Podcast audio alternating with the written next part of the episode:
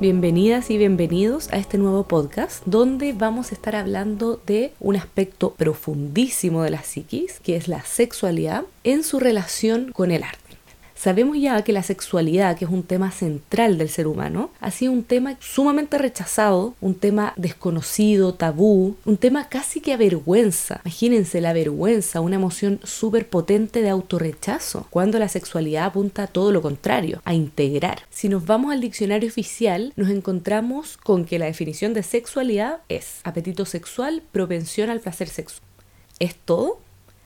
También ha habido una inclinación a ver la sexualidad como procreación. O sea que todo este placer que implica el encuentro sexual con un otro, por ejemplo, está destinado a generar humano. O sea, como que habría aquí una trampa, no habría un placer auténtico. Y hace sentido desde la conservación de la especie. Si no nos reproducimos, nos extinguimos. Pero vuelvo a lo mismo. ¿Es solo eso? La sexualidad en realidad ha sido un tema difícil de definir es un concepto casi abstracto como el arte. Pero si yo creo que algo define a la sexualidad, es que es algo que se vive diariamente, algo que se vivencia y que no se relaciona necesariamente con la actividad sexual. Como que si yo no me comparto sexualmente con alguien, no tengo vida sexual, no hay una sexualidad activa en mí, por supuesto que la hay, en cómo me vivo a mí misma, en mi relación con los demás, con mi entorno, y que no tiene que ver solamente con el cuerpo. O sea, sabemos que el cuerpo es un grandiosísimo canal, pero hay algo más. La sexualidad, al ser un tema tan tabú, haber sido, porque ahora recién se está empezando a liberar este aspecto, ha llevado a las personas a tener que conectarse con ella a través de medios muy ocultos, porque no es algo que se hable. Entonces, ¿dónde busco esta energía? ¿Cómo entiendo esto que me pasa? ¿Cómo descargo esto que me pasa? Lo que ha llevado a muchas personas a conectarse a través de la tan aclamada pornografía. La pornografía podemos verla como una, en la mayoría de los casos, creación audiovisual. Actrices, actores, hay un guion muchas veces, un encuadre, y podríamos llegar a preguntarnos incluso, bueno, dadas estas condiciones, ¿es la pornografía un arte? Y de primera podríamos decir que no. Pero volvemos a lo mismo, ¿qué es el arte? Para mí, si hay algo que define al arte, es que está al servicio de la vida. Si nos ponemos más psicológicos clínicos, podríamos decir que está al servicio de la supervivencia psicológica y por ende física. En la pornografía hay una presentación de algo, hay algo explícito y vacío. Y nos podemos preguntar quién está detrás de todo esto. Hay personas que si no crean este tipo de material o no lo consumen, ¿dónde descargan esos impulsos? Quizá qué andarían haciendo en la realidad. Entonces, en ese sentido, la pornografía podría actuar como un sostén de este tipo de pulsiones, pero por otro lado, hay una enseñanza acá, hay un mostrar a una persona que está inexperimentada, que quiere informarse muchas veces, da a conocer la sexualidad, pero es de algo donde no hay conexión, donde hay violencia, bueno, en la violencia sí hay conexión, pero espero que me, entiendan a, a lo que voy. Aquí no hay respeto, hay una utilización de un otro. Bueno, hay distintos tipos y grados de pornografía, por supuesto. Pero también, al ser algo que se consume y hacer algo que se produce, nos podríamos preguntar qué está diciendo de nosotros, qué está hablando de la humanidad. Es un reflejo, es un espejo finalmente. Un profesor mío de sexología decía, mm, lo que tú pones en el buscador de la página porno, habla mucho de ti. Dice cosas muy profundas tuyas. Y bueno, yo creo que la pornografía intenta hacer arte, pero como que al final no le resulta. Porque no hay algo digerido. Acá hay un instinto totalmente crudo expuesto a que la persona lo dijera. Pero también qué alimentación estamos teniendo y cómo ha repercutido esto en la construcción de nuestra propia sexualidad.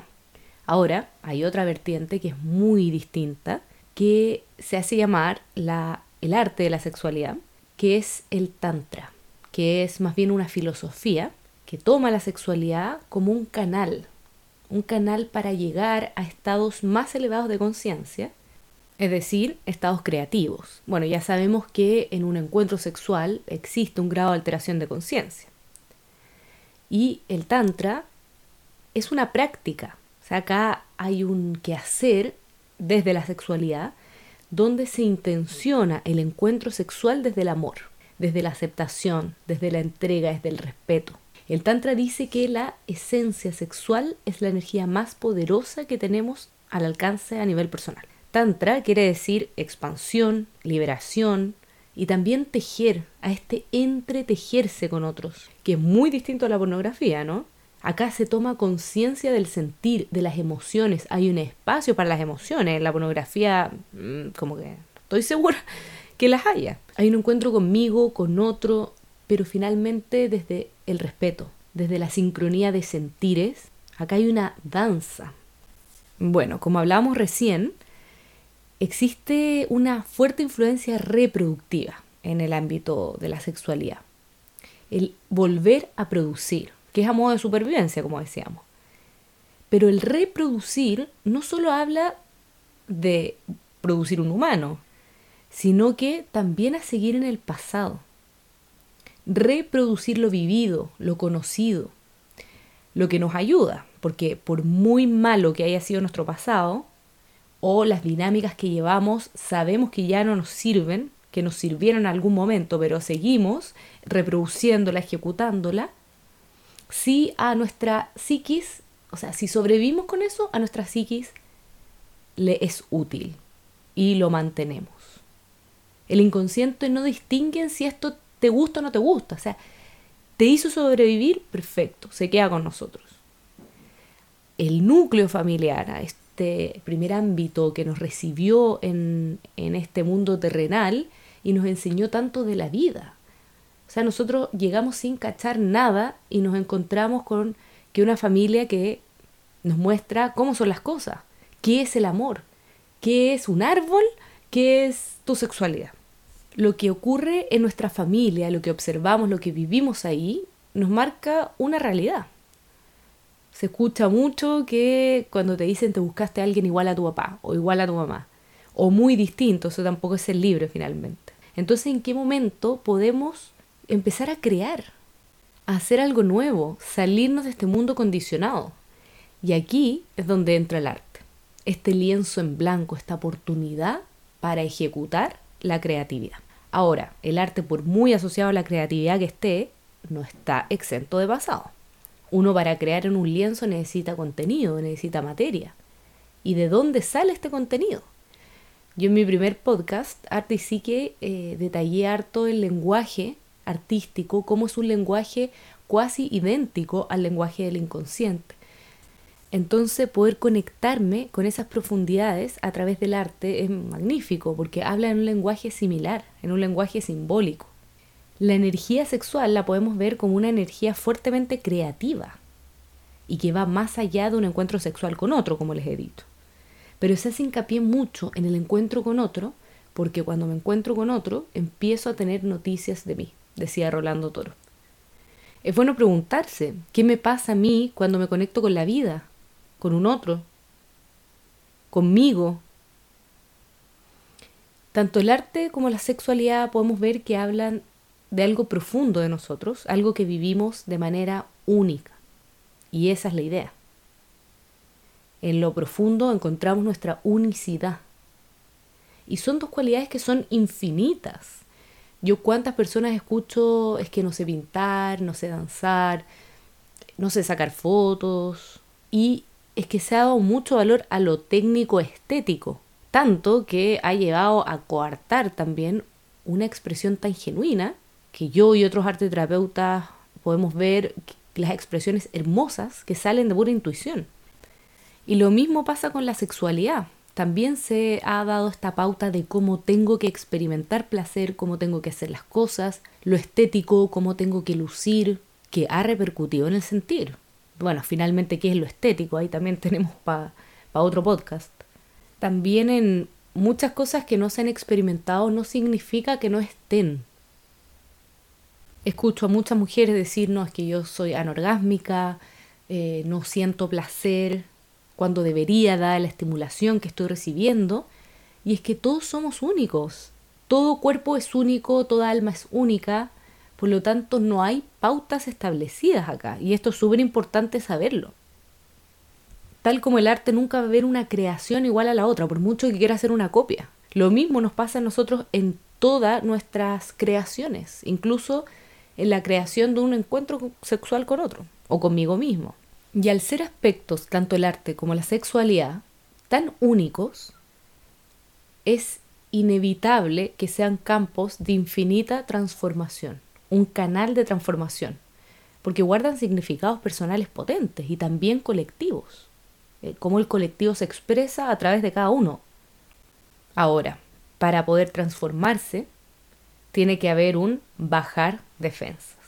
Una transformación es un cambio, algo viejo queda atrás, algo nuevo aparece, algo muta y tiene que ver con que algo muera. Para eso tenemos que bajar las defensas, las barreras, hay que poder soltar, hay que dejar de estar alerta y centrarnos en el presente, en la vivencia. ¿Y estamos dispuestos a hacer eso? ¿Estamos dispuestos a dejar nuestro pasado y el futuro? Dejamos nuestro pasado y nuestro futuro y quién somos. El ser humano se vive identificando.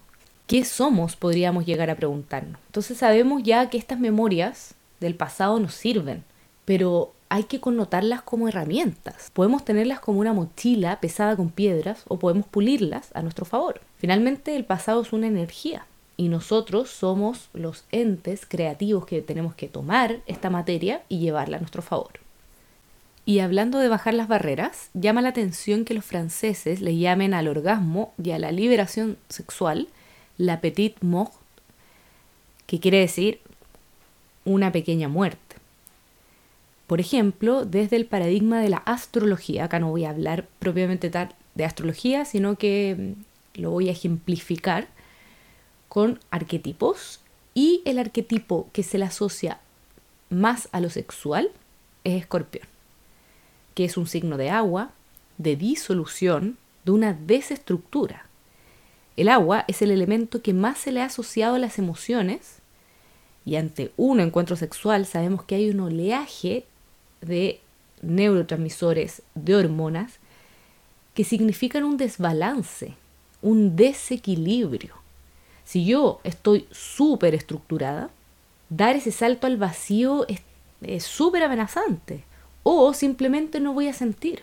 Porque aquí tiene que haber esta, este desbalance que implica también esta alteración de conciencia que se esconde en un encuentro sexual. Saltar al vacío también habla de fusionarme con otro. Y no necesariamente una persona, sino que con la vida. Quitar la cáscara. Debemos renunciar a algo, a una parte de nuestro ego, de nuestra coraza, y darnos al desnudo. Y acá no me refiero al cuerpo. Es sumamente simbólico. Como también el hecho de la concepción, ¿no? El encuentro entre dos personas. Y acá es un ejemplo, porque esta concepción la llevo al encuentro con un otro y crear algo nuevo desde ahí. Que puede ser una persona, puede ser la vida, puede ser ese contacto, esa conexión conmigo misma. No haremos el amor, Él nos hará, dice Cortázar. Y aquí justamente se está hablando de esta transformación, que no es solamente desde el encuentro con otra persona, a esa entrega, insisto, con la vida, con lo nuevo, entrégate, esta palabra que tanto aparece en canciones románticas de reggaetón y que sabemos que muchas veces se inclina a lo sexual, pero es que no es casualidad, tiene que ver con este, oye, suelta las barreras y permítete experimentar lo que tengo para ofrecer. Hay tantas cosas hermosas que no vemos por nuestro ego o no experimentamos por estos condicionamientos. Quisiera mencionarles algo distinto, pero a la vez relacionado, que son los colores un elemento artístico, ¿no? Se dice que el color de la vida es el rojo y el color de la muerte es el negro. ¿Qué colores más eróticos? Y es que ahí está, ambos jugando. La vida y la muerte. Me entrego o no me entrego. Y el negro en cierto sentido se ha asociado a algo malo, algo mm, dark en el mal sentido. Y es que justamente es algo oscuro, algo en donde no veo, no tengo el control, mientras que el rojo es un color súper vivo. Incluso la longitud de onda que emite aumenta el tono muscular, la presión sanguínea, el ritmo respiratorio, despierta, hace correr esta sangre, esta roja sangre. Ahora, también se ha visto como opuesto del negro el blanco. Y claro, sobre el blanco tú puedes poner colores, Sobre el negro no, ahí están todos. Y me parece súper interesante porque se le tiende a temer al negro, a este lugar desconocido donde nada se vislumbra. Pero es que están todos los colores a tu servicio y esa es la incertidumbre. No ver, pero está lleno de elementos, ahora de forma caótica, pero están. La alquimia de la depresión.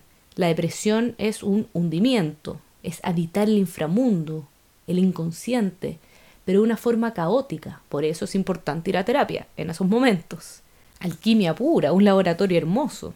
Y bueno, el blanco también se tiende a asociar como un color del inicio. La novia de blanco, por ejemplo, es un color de inocencia, porque justamente luego de la muerte vuelve a una inocencia. Hablan tanto esto de volver al niño interno y es que es verdad, es volver a ese ser sin mayores preconcepciones, ese ser que explora todo y se conecta con la vida desde algo genuino. Vuelvo a citar a Toro, quien dice que la sexualidad es el acto más inocente de todos los que existen. Y es que es así, esa entrega suena súper paradójico, pero me parece súper real. El niño confía, el niño se entrega a la vida. Son los padres quienes les dicen, oye, esto está bien, esto está mal. Pero bueno, retomando el tema de los colores, es interesante y súper importante que cada uno de ustedes vea cómo ustedes de su subjetividad se relaciona con cada color. Para cada uno, por ejemplo, el negro que está asociado a algo oscuro, malo, depresivo, puede ser súper luminoso para mí. Porque dentro de mi historia personal tuvo una relación distinta. Ahora, es interesante también volverse a hacer la pregunta, ¿por qué para mí este color que ha tenido una connotación así por los siglos de los siglos, a mí me toca de esta manera? La idea es preguntarse cómo siento el color. Los colores evocan sentires. Y hablando de sentir, si me pregunto por el sentido de la vida, qué pregunta, ¿no? Esta puede ser respondida en relación a la dirección en la que voy en mi vida, el destino que elijo en mi vida, hacia dónde voy. También puede ser en relación al significado que yo le doy a la vida, el valor que tiene. Y también puede ser como el sentir en la vida, a la conexión con la vida, cómo siento, cómo vivo. Somos seres sexuales sintientes y más allá de estas emociones que están en el servicio de la supervivencia, hay emociones muy elevadas y que pueden ser despertadas con un abrazo, con la naturaleza, con un orgasmo. Bueno, y esto que les hablo de abrirse a lo nuevo, dejar lo viejo, eh, suena súper lindo, pero eh, bueno, no es llegar y dar un consejo, tampoco me gusta limitarme a que todos los procesos de las personas toman tiempo y depende de cada uno, pero no quiero caer en, oye, cambien eh, porque puede generar mucha frustración y la idea es que sea un proceso natural y por ende real. Ahora quisiera compartir con ustedes algunas de las cosas que pude ver en sexología, que tiene que ver con cómo la psique responde, cómo logra ser un modus operandi casi sin nuestro consentimiento. Hay investigaciones que dicen que los hombres con un estilo relacional, desde la teoría del apego, un estilo relacional evitativo, es decir, que evitan la intimidad, y no necesariamente sexual, digamos, sino que eh, evitan encuentros más íntimos por, no por decisión propia finalmente, sino por un miedo al abandono que se haya a nivel inconsciente, por sucesos de su propia historia, son eyaculadores precoces. Y acá nos encontramos nuevamente con algo que el cuerpo busca comunicar en un lenguaje simbólico, en un lenguaje artístico. Quieren salirse del encuentro un eyaculador precoz no quiere estar inmiscuido en otra persona, no quiere estar en esa fusión. Llegan a terapia diciendo, no, es que quiero que se me quite este síntoma, pero es que al final en su inconsciente quiere. Muy en el fondo, esa persona tiene todo el potencial de libertad. Es simplemente su ego con el que hay que trabajar. Porque la eyaculación precoz es un descontrol, pero a la vez tiene la connotación de un control, de protección de no dejarme caer en ese encuentro. En el caso de las mujeres, tomando este mismo estilo de apego evitativo, se observa que desarrollan un vaginismo. Acá hay un cierre del conducto vaginal que impide el ingreso. Y esto también tiene que ver con estos sucesos del pasado. La eyaculación precoz, el vaginismo y muchas otras condiciones sexuales tienen que ver con varios factores. Ahora yo lo estoy connotando desde investigaciones que han visto desde la psicología esto y que es súper importante saber que no necesariamente tiene que haber habido un abuso sexual. No tengo que haber sufrido de una violación, por ejemplo, para yo estar presentando estos síntomas, que es lo que primero se tiende a pensar y muchas veces se busca, se busca algo que no existe y se puede llegar a instalar en la psique de una persona. Hay un artista, no me acuerdo si era un cantante o qué, pero decía algo así como a todos nos han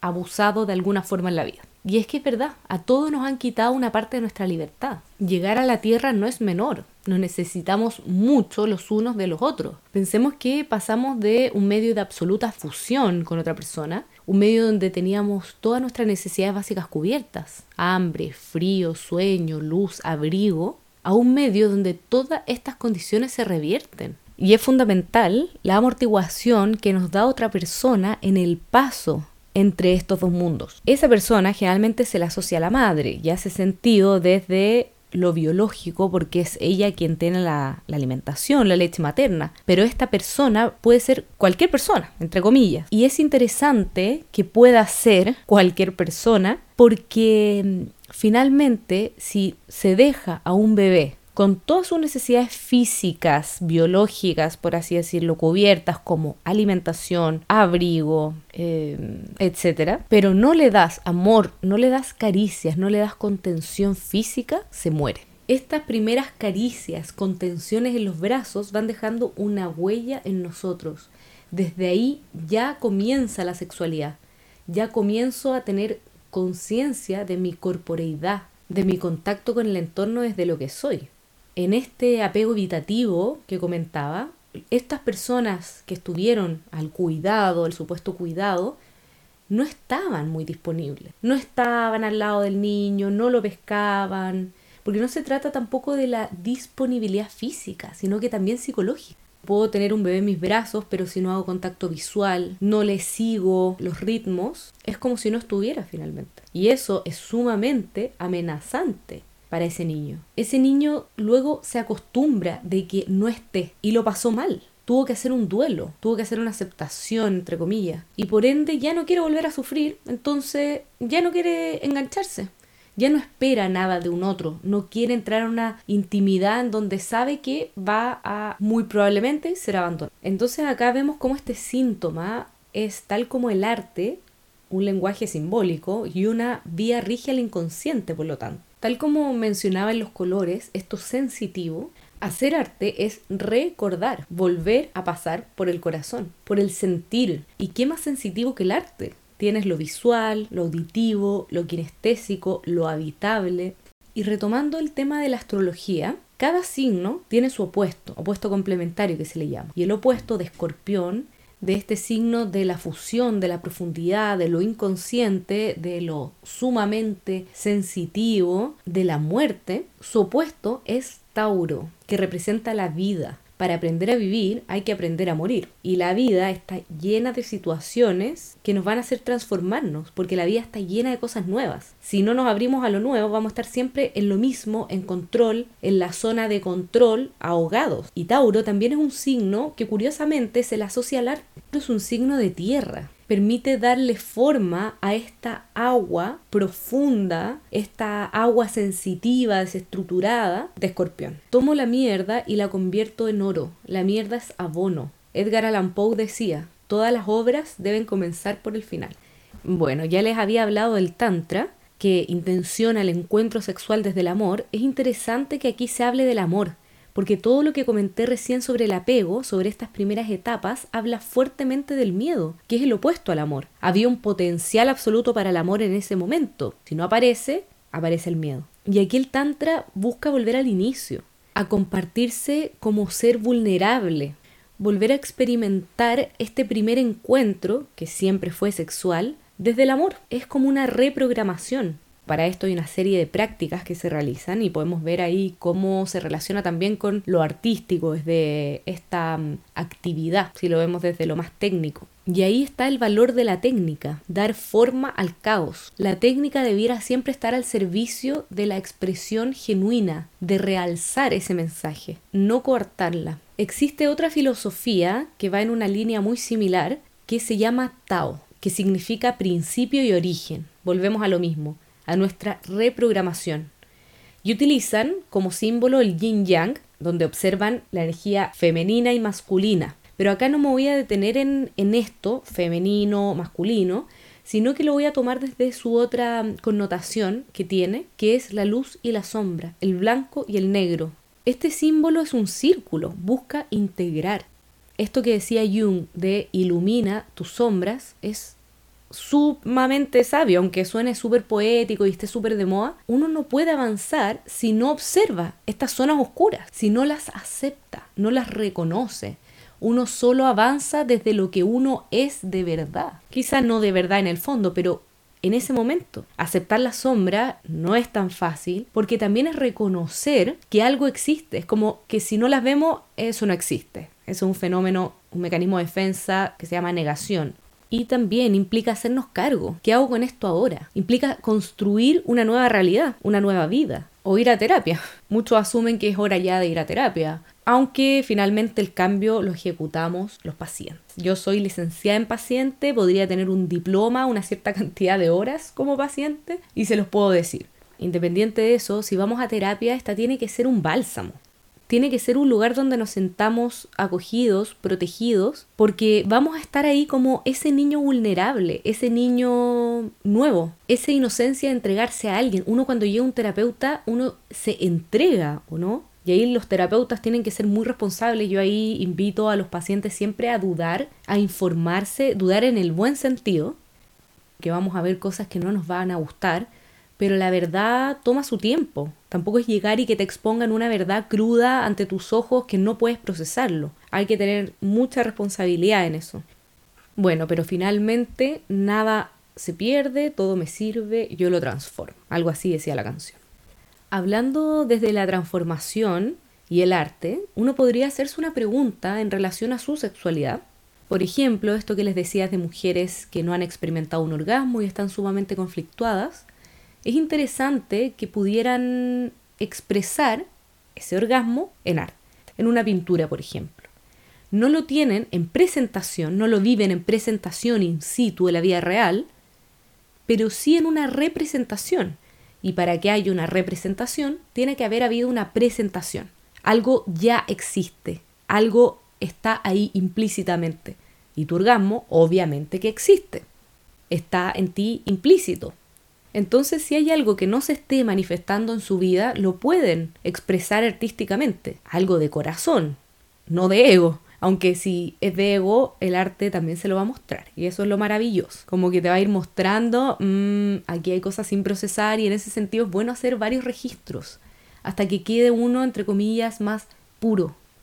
Tanto la sexualidad como el arte son intuitivos y la palabra intuición, si la desarmamos, dice mirar dentro. Las respuestas están. Hoy día, con tanto estímulo al que estamos expuestos, se nos desconectó un poco la intuición, pero ahí está. Y el arte es una vía de conexión para esto. La sexualidad también. Ahora es un llamado también a poder sentirla, no necesariamente de ir a un encuentro, al choque, sino que empezar a ver qué me conecta a mí con mis sentires, con mi potencia, con esta fuerza interna, que es creadora a la vez. Cada nueva oportunidad es sanadora, es liberadora y tenemos a cada instante un sinfín de oportunidades. Basta ver las cosas a nuestro alrededor para que ya nos llegue alguna respuesta, en una imagen, en algún sonido. El arte y la sexualidad son temas sagrados de la persona y hay que respetarlos, hay que respetarnos, dejar de decirnos no puedo. Quizá hay que aceptar que en este momento me veo con ciertas limitaciones, pero no soy eso. Jodorowsky decía, no eres tú quien crees que eres, eres mucho más. Si quieren estimular su sexualidad, bueno, conéctense como sea, con qué elemento, cuerpos, bosques, flores, alguna textura, alguna construcción. Lo importante es ser fiel a la verdad de cada uno. No es que, ah, es que esto es lo sensual, lo voy a empezar a... No, quizá lo sensual para mí es una cosa nada que ver. Y también el medio que estoy usando. No tiene por qué ser pintura, es ver lo que se acomoda a su verdad, pero también permitirse desafiar, hacer algo que nunca han hecho. Eso es súper sanador. Y atreverse a compartirlo también. Las personas necesitamos su arte. Tal como ustedes les punzó una fotografía, les llegó una película, una pintura, otras personas también están esperando por eso. tan lindo eso de compartir el arte. Cómo lo que tú hiciste, lo que tú expresaste tan genuinamente, me toca esa fibra que necesitaba despertar. Es como si sin conocerte, tú siendo un artista, tuviéramos una danza, un encuentro íntimo y que podemos pensar en ciertos artistas que después los conocemos y decimos, no nos gustan su valor, no me gusta su manera de ser, pero es que acá se está hablando desde otro plano. Así que espero que les haya sido positiva esta información. Mi fin siempre es que puedan mirar las cosas desde otra perspectiva, acercarse más a su libertad desde ahí, al arte y en este podcast en particular a su sexualidad, más allá de darles tips de juguetes sexuales, posturas, sino que es de lo más profundo, que es cómo me siento conmigo, con otro, con la vida, iluminar ese aspecto. Y hacer arte es una buena forma de liberación de esa energía estancada, de energías estancadas en general, que transmuta en energías infinitas para vivir la vida lo mejor posible porque todos nos merecemos vivir felices y tranquilos y si no estamos pudiendo solos, somos seres sociales, hay que buscar ayuda y estamos para ayudarnos finalmente. Un abrazo a todos.